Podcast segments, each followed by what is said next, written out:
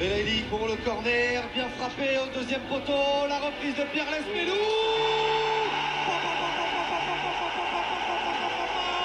Vous parlez avec euh, Lorenzi, qui est là, le directeur sportif, il est là. Vous parlez avec lui. Moi, je parle pas de, de Fèvre. Euh, une touche, hein, ça part où ça part. hein. La première, j'ai blessé un spectateur, et la deuxième, elle est rentrée. C'est tout. C'est tout. Gendouzi la fixation, le drapeau, Gendouzi, Gendouzi la frappe, la réalisation et le sauvetage devant Gendouzi C'est bon d'aimer le stade brestois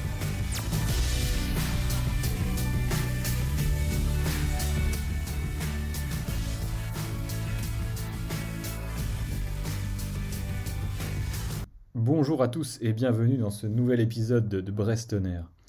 Puisque vous avez été nombreux à apprécier le premier épisode de cette série Le jour où, la pastille plus historique du podcast, nous avons décidé de poursuivre l'expérience.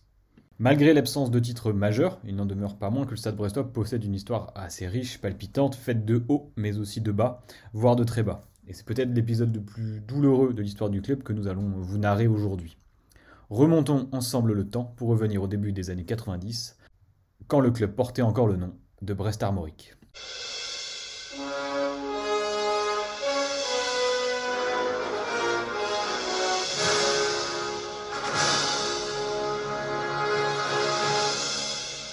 Avant d'entrer dans le vif du sujet, à savoir la relégation puis la liquidation du Brest Armorique, il nous semble important de remettre les éléments dans leur contexte. À cette époque, Brest évolue en première division et y figure plutôt correctement, malgré une histoire déjà bien tourmentée. Si les premières places du championnat sont trustées par les mêmes équipes, Marseille, Bordeaux, Monaco, Auxerre, Paris, les Brestois sont en embuscade. Depuis 1981, le club est présidé par François Yvinec, un homme aujourd'hui bien connu par l'ensemble des supporters brestois, industriel local connu sous le surnom de Fanche la Boulange, hein, en raison de sa production de biscuits industriels.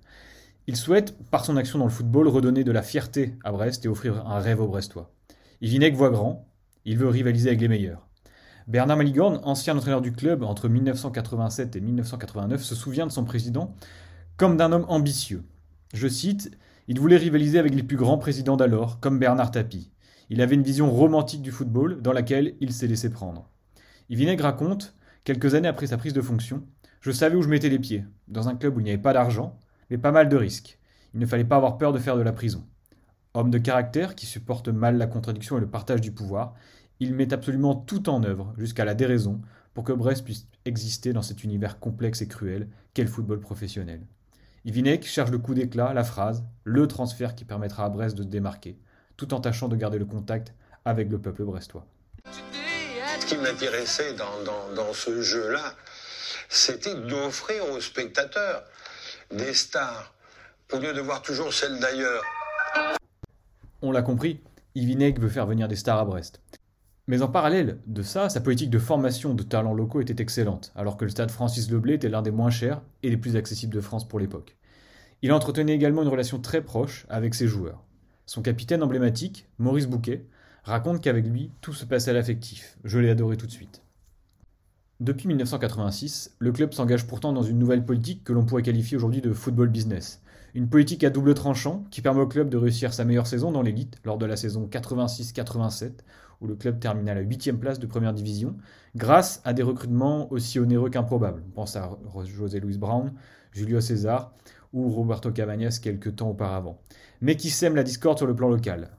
Cette nouvelle politique mène à la démission de l'entraîneur de l'époque, Raymond Curizoré, et au retrait du partenaire principal, le groupe Leclerc. En 1987, Yvinec évoque son ancien coach en ces termes.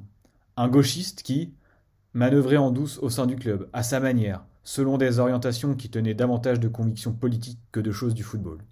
Sacrée ambiance. De son côté, le groupe Leclerc justifie son départ. Kérusoré était quelqu'un de très intelligent, de très fin. Il nous a dissuadés de rentrer dans le foot business qui commençait à faire péter les plombs. On ne comprenait pas qu'Yvinec veuille faire son tapis alors qu'il ne disposait pas de ses moyens. À Brest, il est impossible de challenger le PSG ou l'OM, que ce soit politiquement ou économiquement. Nous voulions que cela reste à la hauteur de la région, même si c'est un phare, le club ne peut pas éclairer à plus de 40 km.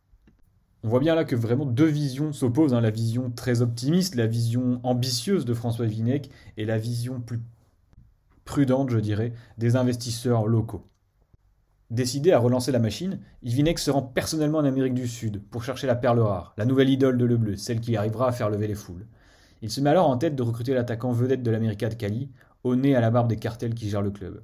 À ce titre, d'ailleurs, si vous appréciez le football sud-américain et ses histoires qui sont généralement assez rocambolesques, euh, autour d'histoires de trafic de drogue, de cartels, de violence, etc., euh, je vous recommande le livre La Narcos League, écrit par Victor Macias, qui a été publié aux éditions de l'Armatan, et qui est sorti justement en mai 2023 très récemment. Vous pourrez certainement y trouver euh, des, éléments et des histoires qui, alors il n'y a pas que sur le Stade Brestois bien entendu, mais qui qui pourraient vous plaire. Revenons donc à nos affaires. Retenu dans son hôtel, Ivinek parvient finalement à ses fins, sans savoir alimenter un feuilleton à rebondissement, faisant de lui un acteur majeur des JT de l'époque. Euh, cette affaire Cabagnas mériterait à elle seule un épisode et peut-être qu'on reviendra là-dessus euh, plus tard, mais euh, ce n'est pas le, sujet de, ce podcast. Malheureusement, hein, la Ligue ne valide même pas le transfert du, Paraguayen au regard des conditions recommanlesques de ce, de ce, transfert. Il ne peut donc pas porter de maillot Bresto au moment de son arrivée, il faudra attendre quelques temps avant que cela puisse se faire.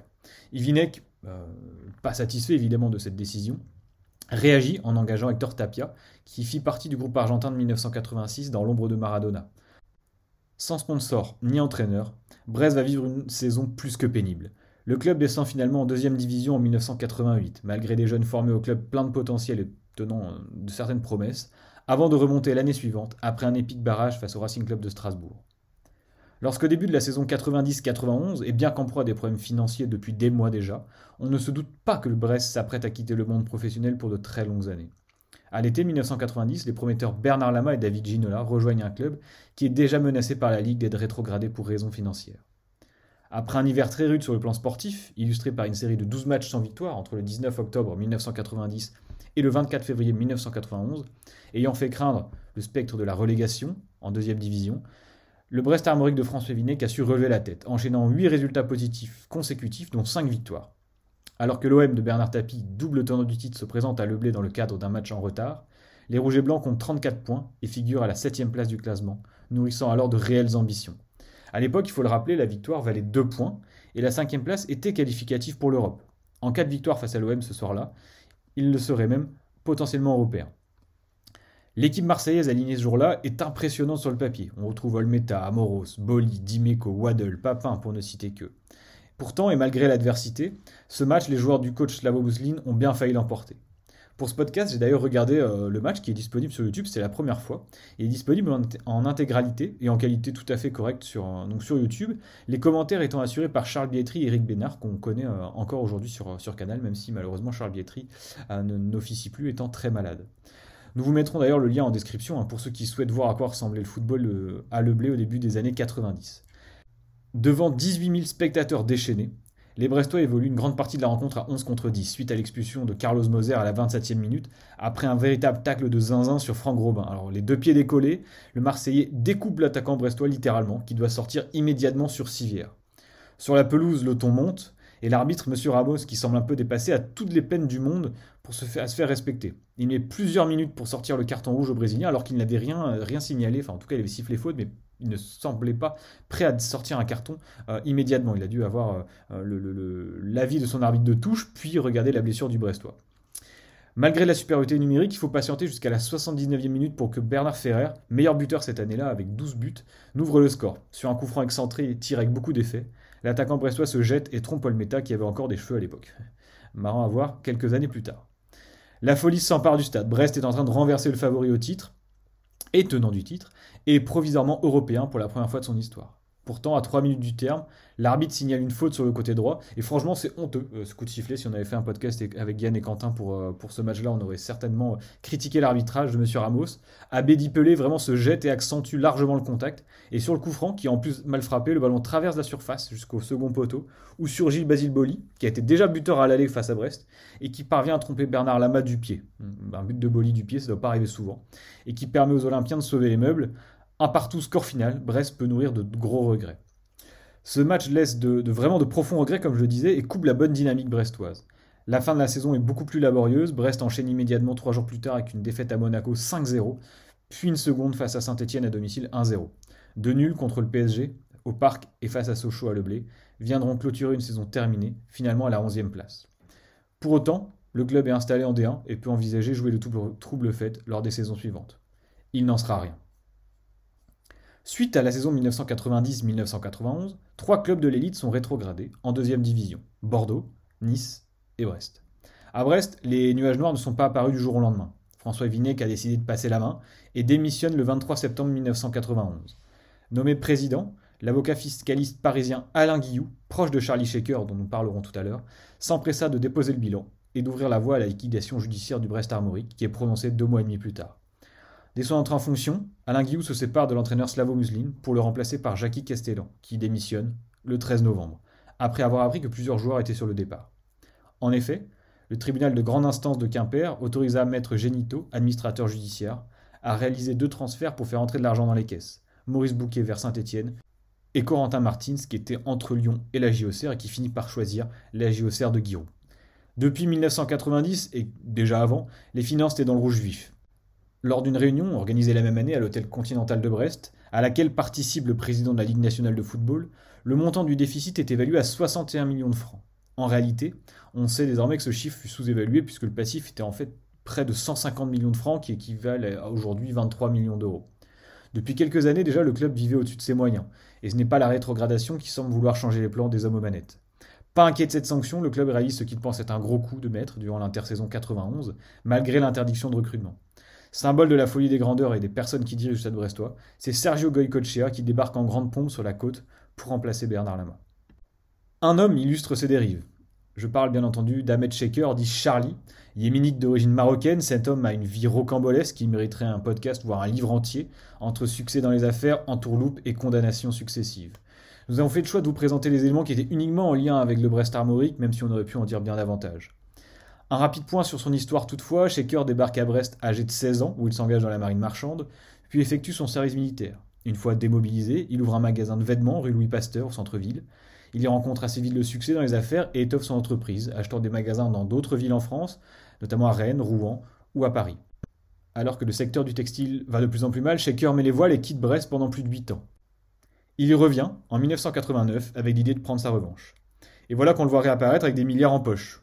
Ivinek, à l'époque président, hein, était en quête d'un sponsor miracle et il voit en Shaker l'homme prévidentiel. Fini le monde du textile, Charlie Shaker traitait désormais des affaires avec des pays arabes, notamment des ventes d'Airbus.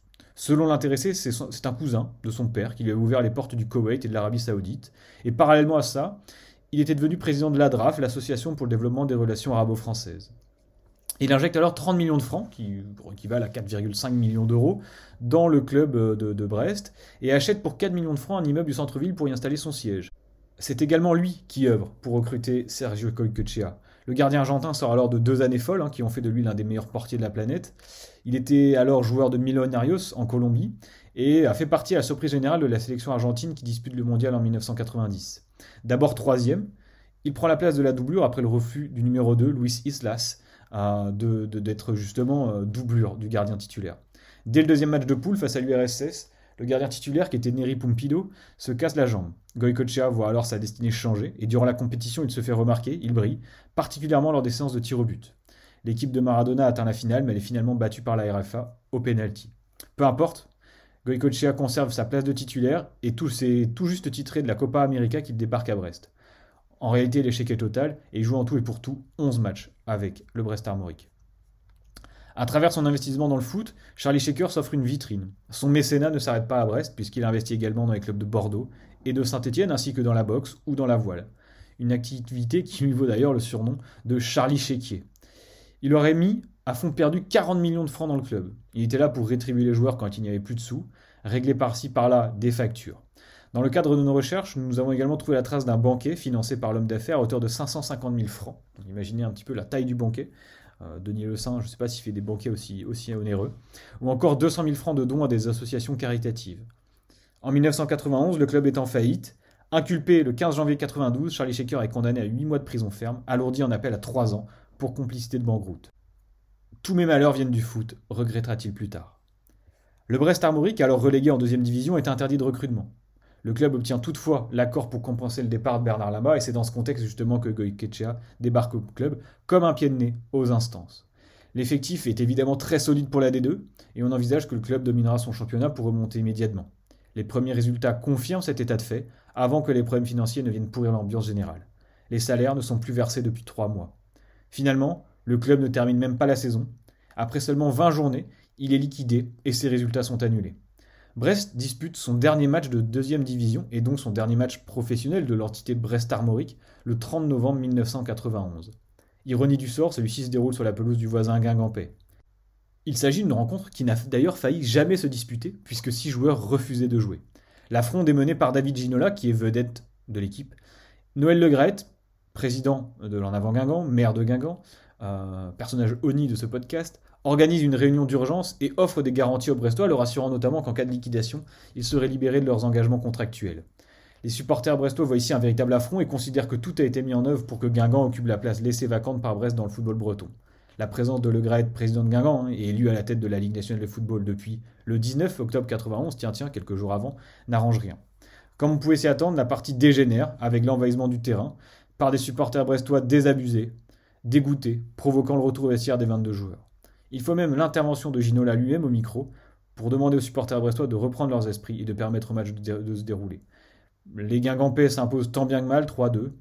Et pour l'anecdote, David Ginola est le dernier buteur de l'histoire du club. Depuis, le rôle de Noël Le dans la descente aux enfers du Brest Armorique a largement été débattu. En 2021, dans les colonnes du Télégramme, Jean-François Quéré a voulu préciser Le Gret nous a donné un coup de main pour qu'on reparte en Détroit, au niveau de l'équipe B de Brest. En réalité, les deux hommes se connaissaient depuis la fin des années 70, lorsqu'ils étaient respectivement présidents de l'US Cléder et d'en avant Guingamp.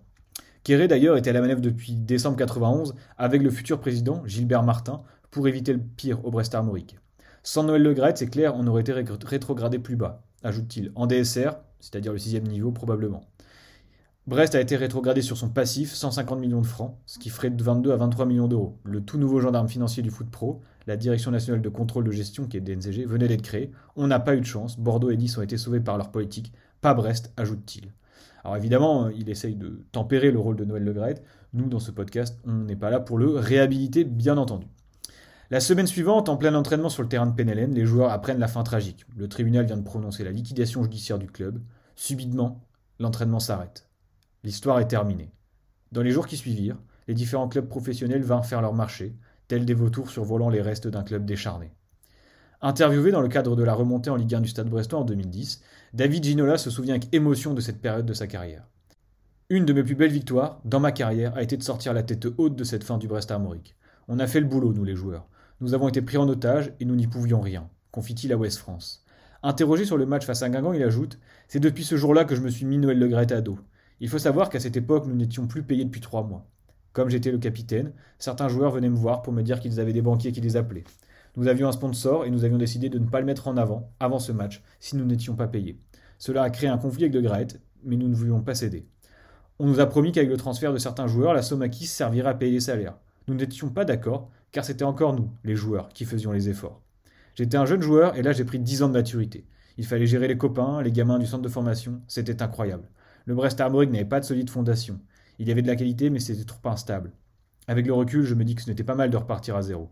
Mieux valait tout détruire pour mieux reconstruire, et on voit qu'aujourd'hui, le club est plus costaud et a des bases solides. En quelque sorte, je suis heureux d'avoir participé un peu à ce renouveau. De son côté, la dernière grande recrue du Brest Armorique, Sergio Goycochea, dont nous avons parlé précédemment, quitte Brest par la petite porte. Il rejoint le Paraguay et le club du Cerro Porteno. Il ne jouera plus jamais en Europe, mais continuera pourtant de briller avec sa sélection nationale. Il remporte d'ailleurs une deuxième Copa América en 93 face au Mexique. Il ne reste qu'un éclair, hein, illustrant toutes les dérives de l'époque du Brest Armorique. La liquidation judiciaire du Brest Armorique est donc prononcée le 6 décembre 1991 par le tribunal de grande instance de Quimper. Le match face à Laval qui était prévu le lendemain n'aura jamais lieu. Le club est représenté par Gilbert Martin et Jean-François Quéré, dont nous avons parlé juste avant, président et vice-président de la section amateur du club. Celle-ci est autorisée à poursuivre son existence grâce à des finances saines, à l'inverse de la section professionnelle. Le 7 décembre 1991, le télégramme titre Brest décapité. Le 13 décembre, soit quelques jours plus tard, les deux hommes se rendent à Paris devant le conseil d'administration de la Ligue nationale de football pour plaider leur cause. Les risques étaient énormes, une descente en DSR était même envisagée. Sur le plan sportif, le Brest Armorique n'est plus. Le club, rebaptisé Stade Brestois 29, poursuit son histoire en troisième division. L'équipe prend numériquement la place de la réserve du Brest Armorique. Ce sont trois hommes, Gilbert Martin, Jean-François Quéré et Yvon Kermarek, qui se retroussent les manches pour éviter que le football ne, disparaisse de Brest. Sur le banc, Yvon Leroux, jeune retraité, et Armand Fouillin sont associés. Ils dirigent une équipe majoritairement composée de jeunes issus du centre de formation. Dans le télégramme, Yvon Leroux se souvient de cette époque et raconte pourquoi il a accepté, si jeune, retraité finalement des terrains, de prendre les commandes de l'équipe première. Le club était venu me chercher, je venais de terminer ma carrière au PSG et je tenais la maison de la presse à l'Andivisio. Je n'ai pas hésité une seconde car c'était important que Brest continue de vivre. C'est mon club de cœur et je me sentais redevable. Confit champion d'Europe 1984, qui était joueur brestois de, 77 à 83 et qui est toujours euh, au club aujourd'hui en tant qu'ambassadeur. Le premier match de cette nouvelle histoire a lieu au Moustoir, à Lorient, en Coupe de France. Seul Frédéric Guéguin, gardien, présent à Guingamp quelques semaines plus tôt, est aligné sur le terrain également. C'est le seul rescapé finalement de cette époque euh, Brest-Armorique. À Lorient, les Brestois s'inclinent 1-0, mais l'essentiel est vraiment ailleurs. Il faut attendre début janvier 1992 pour que le stade brestois ne retrouve le chemin du championnat de Détroit. Face à Vannes, c'est encore vêtu d'un ancien maillot siglé du Brest Armorique que les Brestois s'imposent 2-1. Le 11 janvier marque donc la date de la première victoire du club, nouvelle édition, la première victoire du stade brestois. L'équipe termine la saison à la 9 place de 3 division sur 16, une performance vraiment bien anonyme au regard des espoirs européens, nourris à peine un an plus tôt. Entre janvier et février 1992, François Vinec est envoyé en détention à la prison de l'Ermitage pendant plus de 50 jours pour escroquerie, faux et usage de faux, détournement d'actifs et banqueroute par emploi de moyens frauduleux. Sportivement, le rebond du Stade Brestois est beaucoup plus long et complexe qu'espéré. Après six années passées en troisième division, le club désormais sous la houlette du président et bien connu Michel Gestin, que l'on salue, est rétrogradé en CFA suite à une réforme des championnats. La D2, passant à deux groupes, Brest devait terminer dans les 8 premiers pour se maintenir. Les Brestois finissent 15e et tombent en 4e division. Un calvaire pour les supporters qui devront attendre 2004 pour retrouver le goût du foot professionnel à Brest, avec la remontée en Ligue 2, après une saison qui elle aussi mériterait elle seule un épisode du podcast. On, y pense. La fin du purgatoire, célébrée par une accolade entre Michel Gestin et Pascal Robert, avec ces mots illustrant les difficultés de la décennie passée. Bon Dieu, qu'est-ce qu'on a pu galérer à certains moments? Dans une interview accordée en 2004 au magazine Sillage, le président de l'époque ajoute C'était long, et il fallait être un peu maso pour se lancer là-dedans. Interrogé à l'époque sur l'avenir du club, il répondait alors, plutôt visionnaire Le jour où j'ai été élu président à Brest, je suis entré dans le stade et mon rêve était alors de le remplir. Ce pari est en partie gagné. Brest a besoin d'une grande équipe de football, elle a tout pour cela. Le public, le plus chaleureux de toute la Ligue 2, et les entreprises aussi, qui économiquement sont vraiment avec nous. Il faut donc rapidement parvenir à mettre en place, avec les collectivités locales, un grand projet dans les 5 ans à venir. En 2010, on sait ce qui se passe, Brest retrouve la Ligue 1. Le procès du Brest Armorique, lui, ne se tient que bien des années plus tard, après la liquidation, à Rennes. Il s'ouvre le 18 octobre 1999. Sur le banc des prévenus, on compte 6 personnes qui devront répondre de déroute financière du club. À commencer par François Vinec, mis en cause pour avoir entraîné le club dans la spirale déficitaire qui lui fut fatale. Après avoir effectué les 51 jours de détention provisoire dont nous avons parlé tout à l'heure, il est accusé de banqueroute par emploi de moyens ruineux. On retrouve également sur le banc des accusés Pierre Maille, maire de Brest, jugé pour complicité d'escroquerie, la ville ayant notamment cautionné un emprunt d'un montant de 24 millions de francs alors que Brest Armorique était déjà bien mal en point. On retrouve également Jean-Paul Tixier, l'ex-président de la Sodiba, une société qui prêtait son appui financier au Brest Armorique, naturellement Charlie Shaker, Nicole Cadalbert, ex-directrice adjointe euh, de la Banque Sud-Améris, soupçonnée tous les deux avec euh, Shaker hein, de, de complicité de banqueroute, et Robert Castel, ancien directeur de la Banque Parisienne Internationale.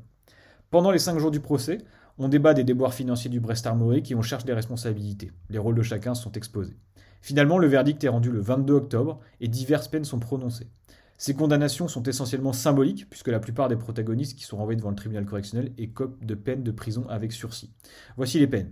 François Evinet est condamné pour banqueroute à 18 mois de prison ferme, dont 16 mois avec sursis et interdiction de gestion. Pierre Maille, complicité de banqueroute, 4 mois de prison avec sursis et 20 000 francs d'amende, qui sont couverts par la loi d'amnistie de 1995. Jean-Paul Tixier, condamné à 8 mois de prison avec sursis et 30 000 francs d'amende. Robert Castel à 2 ans de prison avec sursis et 60 000 francs d'amende. Nicole Cadalbert, 3 ans de prison, dont 2 avec sursis. Et pour finir, Charlie Shaker, complicité de banqueroute, escroquerie, recel d'objets obtenus à l'aide d'une escroquerie, 4 ans de prison, dont 2 ans avec sursis et mise à l'épreuve, obligation d'indemniser les victimes, interdiction de gestion, avec mandat de dépôt le jour du jugement. Rien que ça. Parmi les condamnés, on dit que Pierre Maille fut le plus touché par sa peine des 3 mois de prison avec sursis. En fait, dans les autres affaires qui mettaient en cause les finances d'un club professionnel, les maires de Paris, Bordeaux et Marseille ou Toulon n'avaient pas été inquiétés par la justice et encore moins déférés devant le tribunal correctionnel. François Evineg, lui, s'est toujours défendu de quelconque escroquerie. Il a sans cesse réaffirmé sa probité et son amour du club. Dans Le Monde, en 1996, il clamait toujours son innocence, même avant le procès. On fait de moi un escroc alors que je n'ai plus un sou et que j'ai refusé des millions de dessous de table à l'occasion des transferts. J'ai été et je reste un homme honnête, moi. Si j'avoue lieu de riche, il y a belle lurette que j'aurais eu des cocotiers un peu partout. Mais moi, j'ai passé dix ans au service de la communauté, et ça a été au contraire beaucoup de négligence vis-à-vis de mon entreprise. En parallèle, son entreprise, la SA Ivinec, fut liquidée, les 35 employés furent licenciés fin 1992. Ivinec n'aura de cesse de se souvenir de ce temps perdu, de ces années où Brest a vécu sans équipe de football professionnelle. C'est au moins 25 ans de gens qui n'ont pas vu de foot de première division à Brest. Et aujourd'hui, j'espère que ça va pouvoir continuer. Mais ils ont encore du terrain, ils ont encore du chemin à bâtir. En effet, pendant de très longues années sans football professionnel, à Brest, la ville est orpheline, privée des soirées de gala qui l'ont fait vibrer par le passé. Les malheurs du Brest armorique alimentent les conversations dans les bars d'une ville déjà très touchée par la réduction des effectifs qui touche l'Arsenal hein, dans les années 90. Le Brest armorique, c'était bien plus que du foot. Dans un article de Libération daté du 16 août 99, un supporter brestois se confie. C'est sûr qu'après avoir eu le Bolchoï à la maison, c'est dur de se contenter d'un théâtre de rue. Mais au moindre match de gala, les gens y retournent. À part le foot, il n'y a pas grand-chose à Brest. Il paraît qu'en voile on accumule les médailles, mais personne n'est intéressé. Un autre abonde dans le même sens. On veut retrouver cette joie, cette chaleur quand on allait au match, et que tous les restaurants, les cafés tournaient à plein pot. Avec la perte d'emploi à l'Arsenal et la disparition du foot pro, on s'est tous pris la misère du monde. Un constat partagé par Jacques Bagnard, professeur à l'université et ancien vice-président du club. La disparition du Brest Armorique, dit-il, a été un drame collectif. Il représentait un brassage social complet. Il y avait une vie à Brest le vendredi soir, et on parlait dans les entreprises. Alain Gourvenec, patron du Montparnasse, l'un des fiefs des supporters brestois à l'époque, conclut Le foot est le seul sport qui ait fait l'unanimité ici. Et dans une région où on n'a pas si souvent l'occasion de s'enorgueillir, toute la ville a vibré au match du Brest Armorique. C'était à la fois sportif et festif. On tutoyait les meilleurs. Alors c'est vrai, quand tu as fait un grand rêve, tu n'as qu'une envie, c'est de le retrouver. Alors pendant cette période de creux, aucun sport n'a vraiment parvenu à remplacer le foot hein, dans le cœur des Brestois. Les Albatros au hockey ont bien remporté le championnat à deux reprises et les Tendards avaient monté une équipe compétitive en basket, sans que cela vraiment ne parvienne à remplacer le football. Lorsque Brest retrouve la Ligue 1 en mai 2010, François Vinec est partagé entre enthousiasme et amertume. Tout le monde attendait ça depuis 19 ans, disait-il. Sauf, peut-être, ceux qui se sont arrangés pour que Brest descende. Il ajoute avec regret Brest est une ville de foot qui a perdu 19 ans. En 2019, lors de la seconde montée, son discours n'avait pas changé d'un iota. De retour pour la dernière fois à Brest pour assister à un match de Ligue 1 face à Nice, il se confie au télégramme. Brest, c'est la première division et rien d'autre. Une phrase qu'il a répétée à de nombreuses reprises. Je souhaite beaucoup de chance aux dirigeants en place. Je leur souhaite d'avoir un stade digne de ce nom.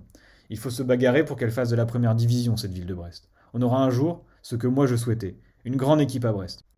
Son action, en tant que président, n'aura été animée que par ce souhait, faire triompher le club de sa ville. François Vinec, évidemment, pointait du doigt les conditions d'accueil également de Francis Leblé euh, et appelait de ses voeux à un nouveau stade. Et sur ce dossier, euh, sans trop se prononcer, on peut également euh, vous dire que des annonces devraient être faites dans les jours qui viennent et des annonces qui devraient être plutôt encourageantes. Finalement, l'emblématique président du Brest Armorique, François Vinec, est décédé le 4 novembre 2021 à 89 ans restant pour l'ensemble des supporters l'un des personnages les plus importants de l'histoire du club. En signe d'hommage, les joueurs brestois portèrent un maillot avec le logo du Brest Armorique ainsi que le portrait du président le week-end suivant son décès. Signe de l'histoire, les Rouges, survoltés ce jour-là, écrasèrent le Racing Club de Lens 4-0. Merci à tous d'avoir suivi ce podcast sur les heures peut-être les plus sombres de notre club. Des éléments qui nous permettent de mieux apprécier encore les performances de notre équipe actuelle, bien installée en Ligue 1, et qui arrive à rivaliser avec les meilleurs, comme en témoigne cette victoire au Vélodrome ce week-end, 2 buts à 1, grâce à des buts d'Hugo Magnetti et de Madi Camara. Euh, donc un, un, match sur lequel nous ne reviendrons pas forcément en détail, mais qu'on évoquera dans le prochain épisode sur euh, les bilans de fin d'année, les bilans individuels et les bilans collectifs. C'était nécessaire pour nous de vous parler de cette époque, du Stade Brestois que beaucoup de supporters actuels, nous compris, n'avons pas connu, mais qui nous permettent de mieux comprendre et d'appréhender la chance que nous avons de pouvoir suivre le Stade Brestois en Ligue 1 euh, tous les week-ends désormais depuis 4 ans et pour une année de plus au moins euh, pour la saison 2023-2024. Allez Brest et à la prochaine.